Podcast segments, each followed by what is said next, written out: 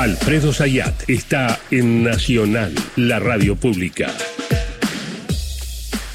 Analizamos la inflación de enero, Alfredo. Sí, el índice de enero del 6% da para varias aristas para tratar de entender.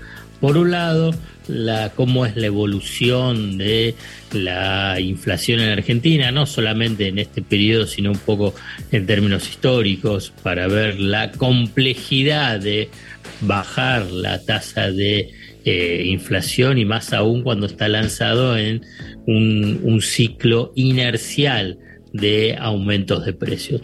Pero vamos a lo específico vinculado con el 6%.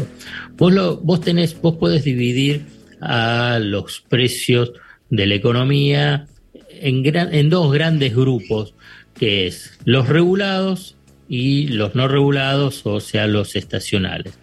En, en los regulados Ahí vos tenés tarifas, por ejemplo, boleto colectivo, tarifa de gas, tarifa de agua, de luz, el tabaco, la telefonía celular, internet, la medicina prepaga. Todos esos vos ves, bueno, ¿qué significa regulado? Que el Estado va definiendo pautas de aumento de, de precios. Dentro de esos regulados también está combustible.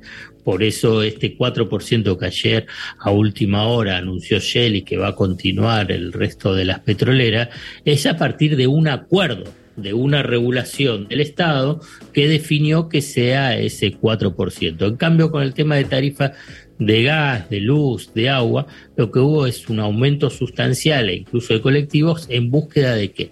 De eh, bajar los subsidios. Entonces eso te impacta en, los precios. Después a nivel de los estacionales, significa que, bueno, depende cada mes, pues tenés aumentos sustancialmente superiores al promedio precisamente porque tenés un aumento estacional. Ahí se dio en una fuerte suba en frutas y verduras, también en carne, pero que también en carne se va a ver reflejado en febrero. Y esto es porque porque eh, comienzo de año algunas frutas y verduras estacionalmente no estaban tan disponibles en el mercado, entonces subieron de precio y fundamentalmente un efecto climáticos adversos, tanto heladas como sequías, que esto disminuyó la, la oferta de esos productos y por consiguiente subieron los precios. Eh, y otra eh, estacional y por ahí hasta se entiende muchísimo más es los aumentos en turismo, los servicios de turismo. Eh, ¿Y por qué? La temporada fuerte de vacaciones es diciembre, enero y febrero. En enero te pega plenamente ese aumento estacional. Eh, entonces vos ves cómo se discrimina ese aumento del 6% en diciembre y tenés que los regulados en promedio subieron un 7,1%. y los estacionales el 7,9%, ambos por encima del promedio. Ambos por encima del 4% eh, que había marcado. ¿Y, y, los, regulados? No, lo que pasa es que eso no, ahí está, no están en el 4% esos que yo te mencioné. El 4% vos lo que encontrás ahí es en algunas eh, categorías especiales que sean, por ejemplo, de alimentos. Y ah. que, de acuerdo. Solo lo de precios Los acuerdos. Claro, claro. Ah. Los acuerdos de precios tienen un elevado grado de cumplimiento. 100% no, pero un elevado grado de cumplimiento. Ahora bien, fundamentalmente en las grandes cadenas, los supermercados, hipermercados, no así en los comercios llamados de proximidad, en los almacenes o los pequeños eh, eh, comercios de, de barrio como tuvo cierta influencia sobre los aumentos generales de precios, lo que aspira el equipo económico es ampliar el tema de precios justos, además de específicamente alimentos y productos de limpieza y tocador, cosa que se hizo en el último lanzamiento cuando se amplió la cantidad de productos a 50.000, eh, es a otros sectores incorporar otros sectores. Y me parece que ahí el desafío está vinculado con el tema de carnes, que es lo el anuncio que se hizo el lunes a, la tardecita, como el de frutas y verduras. Son dos sectores muy, muy sensibles en el sentido de la capacidad para poder regularlo. ¿Por qué? Porque tienen un elevadísimo grado de informalidad en casi toda la cadena, en casi toda la cadena, desde el productor hasta, los, hasta la comercialización intermedia y fundamentalmente en el comercio, en el comercio minorista. Entonces, ahí es cuando dice, bueno, esa estrategia que tiene vinculado con los sectores y los rubros para poder eh, administrar una situación compleja con el tema de los precios. Pues fíjate que ayer, también a la tardecita noche, el viceministro de Economía, Gabriel Rubinstein, eh, tuiteó y además sacó un comunicado desde el Ministerio de Economía diciendo que los fundamentos macroeconómicos, básicamente cuando hablas las políticas fiscales, monetarias y cambiarias, son consistentes con tasas de inflación del 4% o menos. ¿No? Y pero en, en enero tuviste el 6%. Y entonces. Ese 4%, claro, ese 4% es ese, esa estrategia del equipo económico de masa cuando planteó 4 por 4, cuatro meses, un aumento del 4%. Entonces ahí nosotros mencionábamos, y en más de una oportunidad, bueno, es una apuesta audaz. La apuesta audaz es decir, marcar el horizonte que quiere que sea del 4%. Ahora para hasta junio ese horizonte es del 3,2% dentro de precios de precios justos. Entonces, el interrogante es, ese 4% o este 3,2% para adelante, ¿es el piso o es el techo de la inflación? Todos aspiraríamos a que sea el techo de la inflación, pero por lo que se ha registrado fundamentalmente en diciembre y, y con más intensidad en enero y parece en febrero, es que es el piso. Y a partir de ahí hay otros precios que van elevando esa tasa general de inflación. ¿Qué hubiera pasado si en los precios regulados que regula el Estado, el Estado hubiera eh, impedido el aumento en las prepagas, que fue muy fuerte, eh, un 16 que se terminó de dividir y que la propia vicepresidenta dijo, bueno, atención acá, y, eh, por ejemplo, no aumentar las naftas. O sea, que bueno que alguien tenga que sacrificarse y que se sacrifiquen eh, las empresas en ese sentido para mantener el 4%. ¿Era viable o no era viable? ¿El Estado podía hacer eso?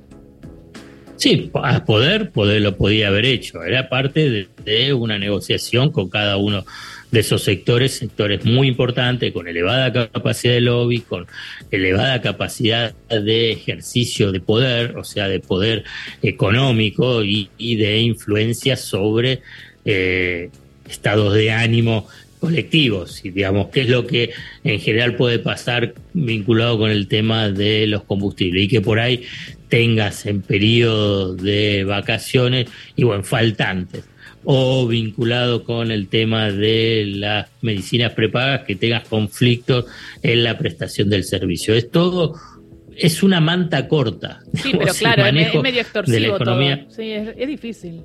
sí, sí, sí, sí. Pero también ya se, uno ya siente impotencia, porque, porque ahora, ¿cómo va a llegar? Y ahí viene tu opinión, Alfredo, con toda esta realidad, y si es el piso o el techo el 3,2.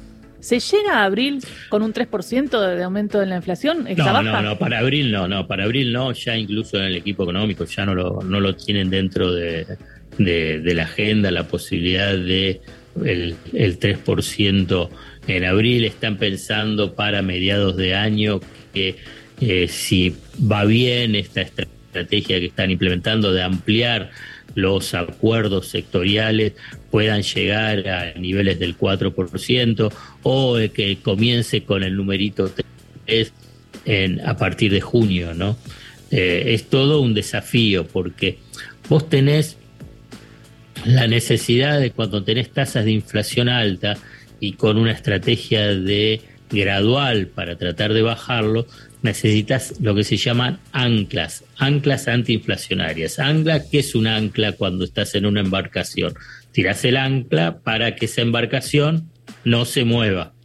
Entonces vos tenés, con el tema de la inflación, también tenés anclas que permiten que los precios no se muevan tanto. ¿Cuáles son las tradicionales anclas?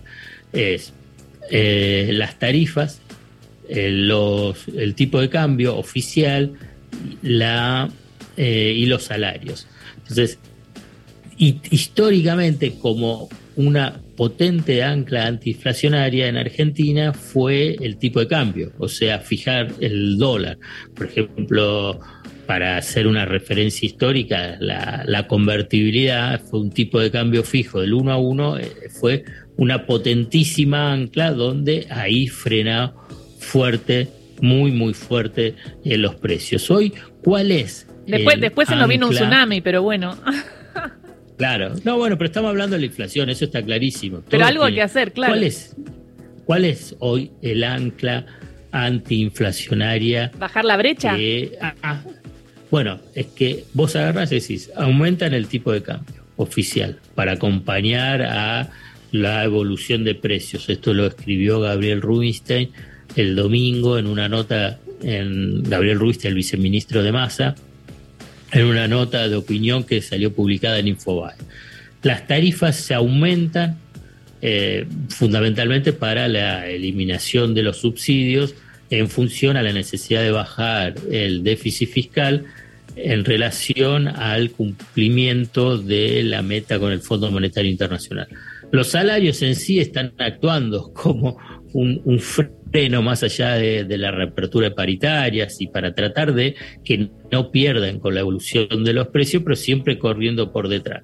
Para el equipo económico, para el equipo económico de Sergio Massa, ninguna de esas anclas tradicionales eh, son aplicables para su actual plan. Y entonces, sí, bueno, ¿cómo frenan los precios? Bueno, además de la utilización de una herramienta de intervención sobre algunos sectores, que es la de los precios justos, fundamentalmente en términos macroeconómicos, que es lo que dijo Gabriel Rubinstein ayer, es el cumplimiento del acuerdo con el Fondo Monetario Internacional. O sea, cumplir con la pauta de déficit fiscal, cumplir con las pautas monetarias, cumplir con el tema del tipo de cambio para que no se atrase respecto a la inflación. Lo que sucede es que y aquí viene una parte, digamos, eh, el vaso medio lleno, el vaso medio vacío.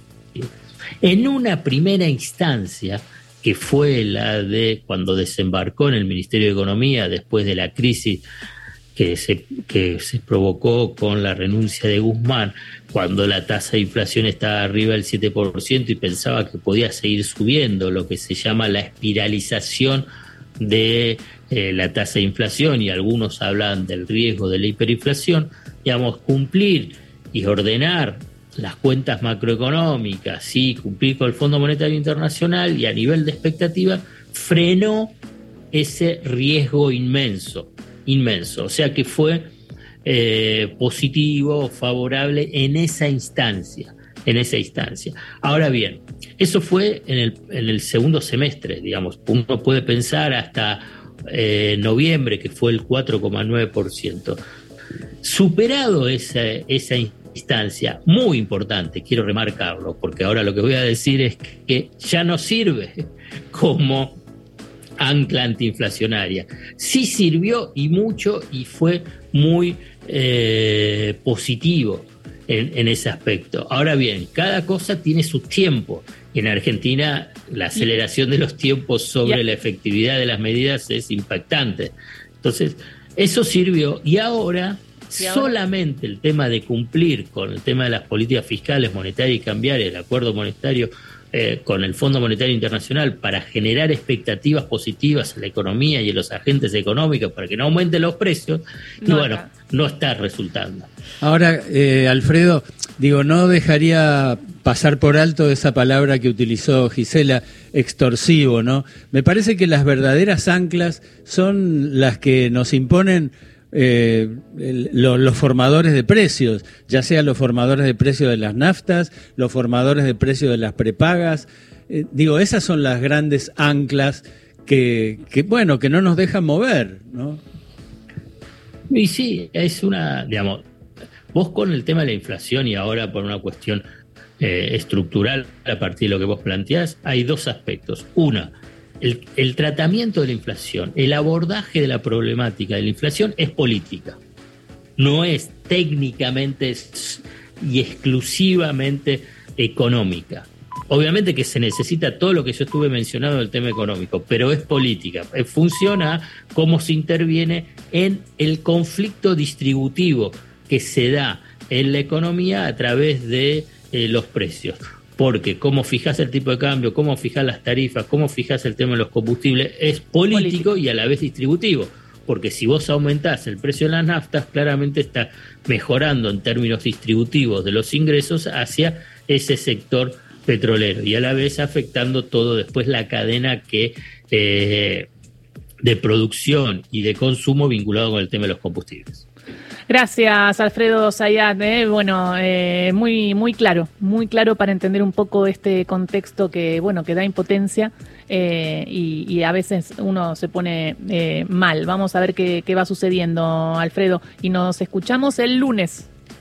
Dale, bárbaro. Nos escuchamos el lunes. Beso grande. Abrazo racinguista. 11 de la mañana, llega el informativo.